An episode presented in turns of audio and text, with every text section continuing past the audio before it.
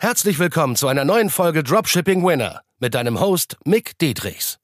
Dein Weg für ein nachhaltiges sechs- bis siebenstelliges Dropshipping-Business. Denn nur mit der richtigen Strategie kann man einen Winner erschaffen, der sich langfristig mit bewährten Systemen verkauft. Und das Beste daran, das Ganze geht auch ohne tausende Produkte testen zu müssen. Im echten Leben hast du keinen Wunsch frei. Bereite dem trostlosen Glücksspiel ein Ende und entdecke das Potenzial eines Winners. Nur mit harter Arbeit und dem richtigen Mentor an deiner Seite pushst du dich auf das nächste Level. Wie geht man mit den Konfliktfällen bei Klarna oder bei PayPal um, wenn die Ware zugestellt wurde, laut Tracking, aber der Kunde sagt, es wurde nicht zugestellt und er beharrt die ganze Zeit darauf oder die Kundin? Erstmal die Wichtigkeit von deinen Zahlungsanbietern. Das ist sehr viel wichtiger, dass du das erstmal verstehst. Da jump ich erstmal als allererstes rein, dass du das wirklich 100% verstehst und fühlst, weil nur so kannst du langfristig wirklich skalieren. Weil das ist mega essentiell für dein Business. Weil sonst wirst du Sperrungen bekommen äh, auf PayPal und auf Klarna, wenn deine Quote an Konfliktfällen zu hoch ist, an unzufriedenen Kunden. Warum? Weil du hier dann ein Risiko darstellst für Klarna, für PayPal und dann haben diese Zahlungsanbieter keine Lust mehr mit dir gemeinsam Business zu machen. Und wenn das passiert und deine Quote zu hoch ist, dann wirst du mit deiner gesamten Identität, sagen wir mal jetzt, deine Identität ist Mick Dietrichs, das ist mein Name, ja, dann wirst du mit dieser Identität kein Business mehr machen können, wenn deine Quote zu hoch ist. Weil PayPal und Klarna sind nicht auf dich angewiesen, auf deine paar Euros, die du an Fees monatlich bezahlst. Ja, also es gibt riesen Companies, die ordentliches Business machen und du kannst als Verkäufer mehr Schaden anrichten für diese Zahlungsanbieter, wenn du keinen ordentlichen Service providest oder ordentliche Produkte. Deshalb ist es mega wichtig für deine langfristige Skalierung, dass du hier die Quote im Auge behältst und ja, zufriedene Kunden hast, beziehungsweise nicht zu viele abgefuckte Kunden hast. Und heute geht es um dieser, in dieser Folge darum, was genau du machen kannst, wenn jetzt im Tracking steht, dass es, nie, dass es zugestellt wurde. Ne, Im Tracking steht das. Der Supplier hat dir sogar schon eine Zustellbestätigung gesendet, aber der Kunde schreibt immer wieder, es wurde nicht zugestellt. So. Die einfachste Lösung ist hier wirklich, und das ist auch das Schlauste, dass du einfach wieder ein neues Produkt raussendest, ne? Weil die ist immer noch günstiger für dich und richtet langfristig weniger Schaden an, weil du hier nur den Einkaufspreis verlierst, statt das gesamte Produkt äh, sofort zu erstatten, also den Verkaufspreis. Sagen wir, du hast einen Verkaufspreis von 35 Euro und dein Einkaufspreis liegt bei 8, 9 Euro. So, jetzt verlierst du erstmal nur diese 8, Euro, 8 9 Euro an Einkaufspreis. Ne, natürlich fragst du den Kunden nochmal, hey, können Sie mir bitte nochmal die Adresse senden? Äh, vielleicht wurde da ein Zahlendreher, ist dann Zahlendreher entstanden oder ganz selten passiert es mal auch, dass DPD, DHL oder Hermes das Paket einfach mitnehmen und als zugestellt machen, über einen schneller Feierabend machen, was auch immer. Es kann alles Mögliche passieren. Oder das Paket ist wirklich verloren gegangen. Das kann mal passieren. So, deswegen ist es sehr viel schlauer, in, im ersten Hinblick darauf, den einfach nur diesen Einkaufs Einkaufspreis für dich zu verlieren, also ein neues Produkt rauszusenden. Natürlich entschuldigst du dich auch bei den Kunden und so, weil du gehst erstmal davon aus, dass er recht hat, so dass er die Wahrheit sagt, weil es ist sehr, sehr selten sehr selten von hunderten Bestellungen, dass mal ein Kunde dabei ist, der auf Biegen und Brechen lügt und sich da was äh, ja zurecht schustern möchte. So. Und selbst der kann, Kunde kann dir noch sehr viel Schaden anrichten. Deswegen äh, geh erstmal davon aus, dass der die Wahrheit erklärt, weil jetzt musst du dir vorstellen, der hat schon sieben bis zwölf Tage gewartet, also fühl dich in diesen Kunden hinein und du betitelst ihn indirekt vielleicht noch als Lügner im schlimmsten Fall und du sendest keine neue Ware raus. So, jetzt hast du ihn rein theoretisch gescammt. Du hast ihn das Geld aus der Tasche gezogen. So, und das willst du nicht sein im besten Fall. So, hoffe ich mal, weil sonst würdest du diesen Podcast auch nicht anhören, weil ich züchte hier keine Scammer heran. Das ist ganz wichtig, dass du es verstehst. So, und jetzt würden auch viele Dropshipper da draußen sagen, ja, der Kunde hat kein Recht. So, ich habe Recht und ich kämpfe um jeden Euro. Es wurde doch zugestellt. Nein, du kannst es einfach nicht beweisen. Du kannst nicht beweisen, ob es wirklich zugestellt wurde oder nicht, weil ich habe es schon erlebt des Öfteren mal, dass Pakete wirklich verschwinden, dass der Kunde wirklich die Wahrheit sagt. Und wie gesagt, jetzt scammst du ihn das Geld aus der Tasche und das willst du einfach nicht, weil das wird dir richtig viel einmal natürlich schlechtes Karma einbringen, so, aber abseits von den esoterischen auch ähm, schlechtes Karma einbringen von PayPal und Klarna, weil die wollen nicht mit Scammern zusammenarbeiten. So, weil es gibt da draußen wirklich Scammer, die das im großen Stil machen und gar nicht zustellen bei tausenden Bestellungen. Und jetzt wirkst du genau wie so einer. Und dann bist du zack ganz schnell weg mit deiner ganzen IP, mit deiner ganzen Identität und das bringt es einfach nicht. Also es bringt es einfach nichts, um jeden Euro zu kämpfen, weil du immer noch nicht weißt, ne, ist das Paket jetzt verloren gegangen oder nicht. So. Weil in den meisten Fällen sind die Kunden ehrlich.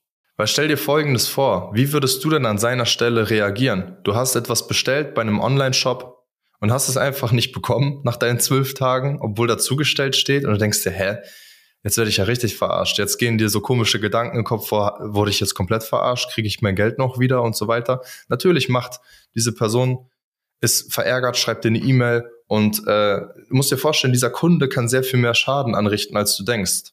So, der kann einen Konfliktfall ganz einfach aufmachen bei PayPal, der kann das bei Klarna genauso machen, ob der jetzt dort oder dort bezahlt hat, der kann einen Chargeback machen und kein Zahlungsanbieter mag das. Würdest du, wenn du jetzt der Zahlungsanbieter bist, würdest du äh, mit jemandem zusammenarbeiten wollen, der viele Chargebacks hat oder ein Scammer ist? Natürlich nicht. So. Und dann kriegst du einen negativen internen Score, den du nicht siehst als Verkäufer selbst, als Dropshipper. Und der kann dich langfristig das Genick kosten, also das Genick brechen, so.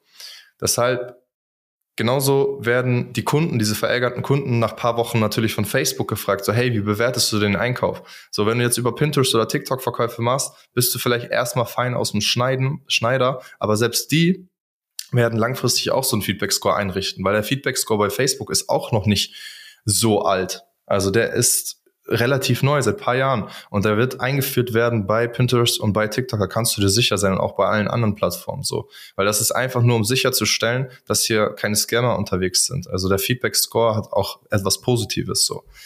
Das ist nicht immer nur der Grund von Qualität oder Versandzeit, sondern auch so, kriegen die Leute über hier, überhaupt ihre Produkte so.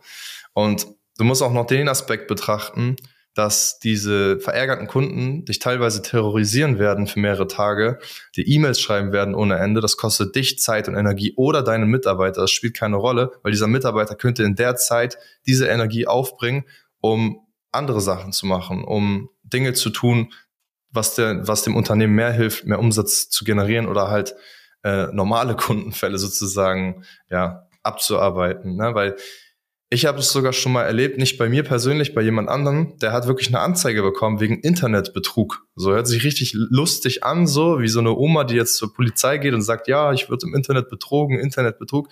Ja, ist aber nicht so witzig, wenn du diese Post auf einmal nach Hause bekommst und du wirst jetzt als Betrüger äh, dargestellt. So, es passiert vielleicht auch nicht so viel. Eine Anzeige wird fallen gelassen, aber trotzdem ist es einfach kein schönes Gefühl und es lohnt sich einfach nicht. Dieser ganze Stress, dieser ganze Fokus, den du dann da drauf hast. Ne? Und das Traurige dran ist, wenn der Kunde recht hat, was du nicht sofort, äh, was du nicht sofort ja entlarven kannst, ob der recht hat oder nicht, ob du es bestätigen kannst, ne? du hast keine Beweise.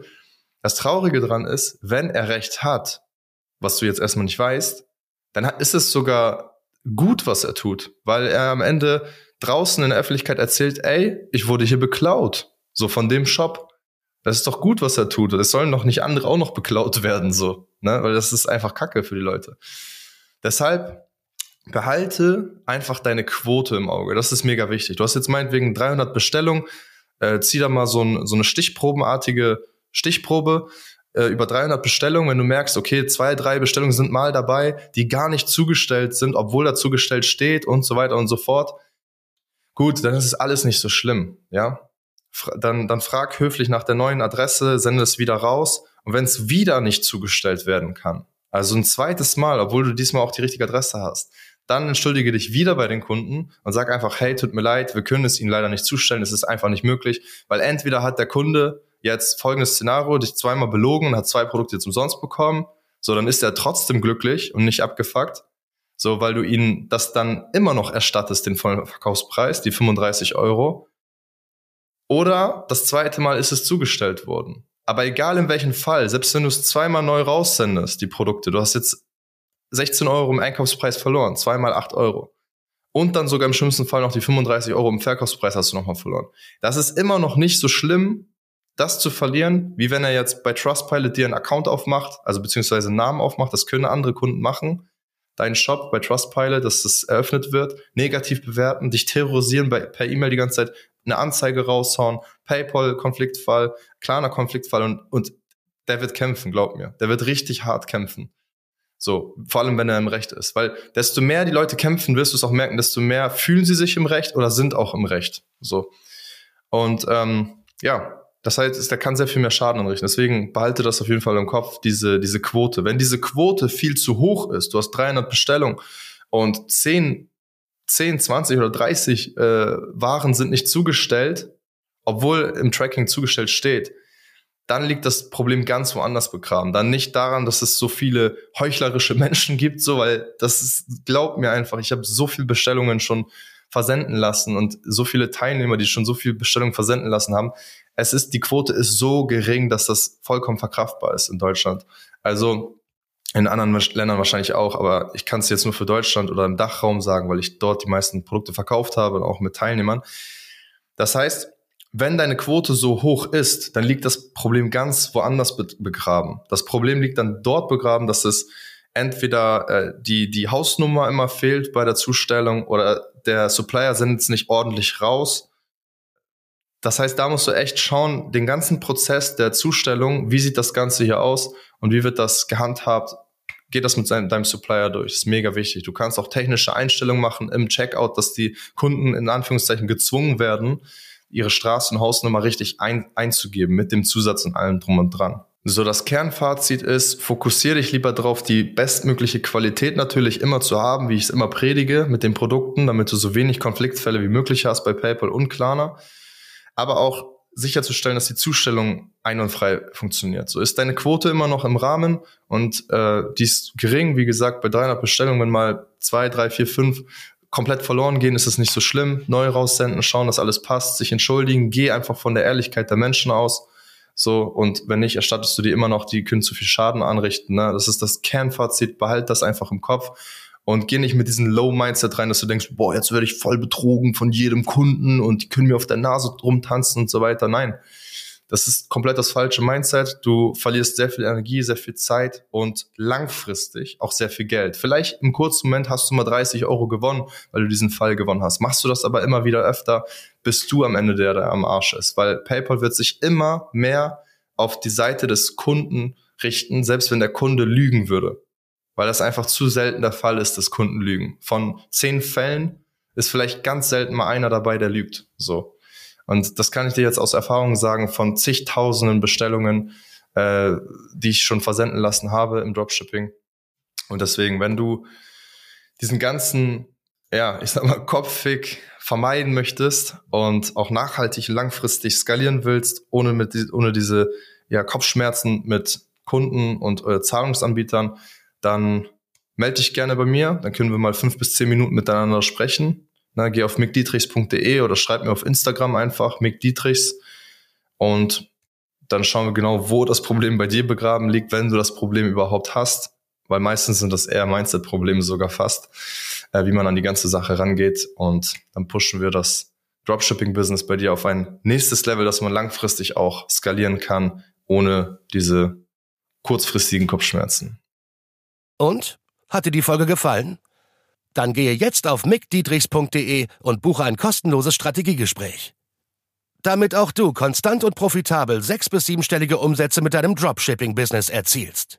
In diesem 45-minütigen Gespräch zeigen wir dir individuell, welche Schritte du umsetzen musst, um profitabel zu skalieren. Wir freuen uns auf dich.